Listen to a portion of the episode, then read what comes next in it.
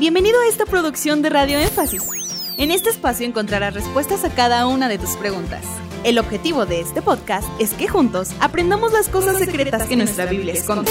Si tienes alguna pregunta, tú también puedes hacerla. Búscanos en nuestras redes sociales como Radio Énfasis. Bienvenido.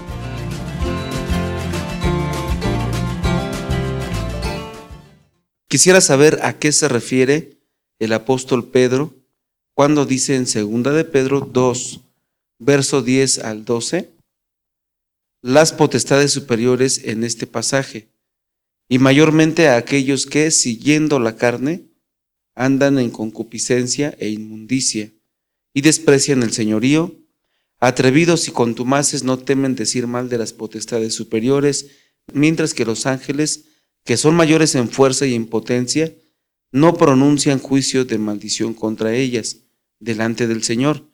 Pero estos hablando mal de cosas que no entienden, como animales irracionales, nacidos para presa y destrucción, perecerán en su propia perdición. Muy bien.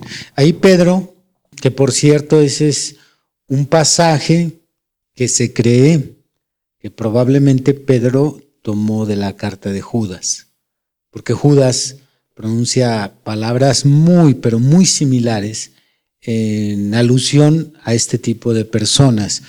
Muy bien, potestades superiores ahí se refiere a los ángeles espirituales caídos. Ángeles espirituales caídos, que son los demonios. Entonces, este tipo de personas que desprecian el señorío son así llamados creyentes que están entre nosotros, profesan la fe cristiana, pero que de alguna forma no quieren someterse.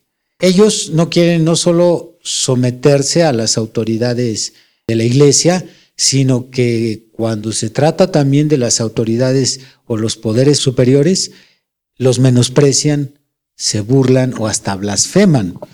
Hay predicadores que llevan la punta en esto que estoy mencionando, hay predicadores que, que se burlan del diablo, eh, lanzan frases provocativas o retadoras contra el diablo. A mí el diablo, como decimos aquí en México, a mí el diablo me hace los mandados, cosas de ese tipo.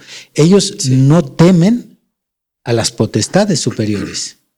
Pero dice Judas que aún Miguel, cuando enfrentó a Satanás, se condujo con cierta reverencia y con cierto temor.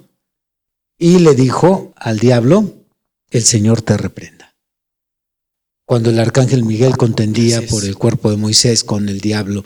Entonces, hay muchos cristianos que sería conveniente recomendar en esta respuesta que no se dirijan hacia los demonios porque es muy peligroso. Son el reino de las tinieblas, son enemigos del Evangelio, enemigos de Dios, enemigos del pueblo de Dios, pero aún así tenemos que conducirnos no tanto con respeto a Él, sino con respeto al reino espiritual y no podemos expresarnos de esa forma. Y es por eso que eh, en este versículo, cuando describe Pedro a estos personajes, está mencionando que estos personajes no tienen esa cautela, ese cuidado hacia las potestades. Pero aquí se refiere, o por qué superiores, es porque están en, en otro mundo. Porque son más fuertes que el ser humano, por eso son superiores. Entonces diríamos superiores al hombre nada más. Exactamente. Y en ocasiones hay demonios más fuertes que otros ángeles, porque en ambos reinos hay jerarquías. Cuando Dios creó a los ángeles y les ejerce una función, algunos fueron hechos solamente para adorar, otros fueron hechos para la guerra, hay ángeles guerreros, como aquel ángel que mandó el Señor a matar a los asirios. Hay ángeles que tienen tareas específicas, cuidar, proteger, velar, etc. Otros hacen milagros.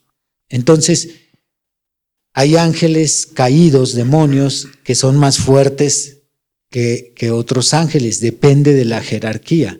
Entonces por eso se menciona potestades superiores. Y mencionaba que tenemos que ser cuidadosos en la manera en que nos expresamos refiriéndonos a los demonios. Exactamente. He escuchado a algunos hermanos y bueno, hoy en día las pastoras que hay en, en las iglesias que llegan a decir, Satanás, te reprendo, tú no tienes ningún poder aquí, te arrebato las bendiciones que son de esta familia y no tienes ningún lugar aquí. Así es que vete, aléjate y declaro que estás vencido, que no tienes poder.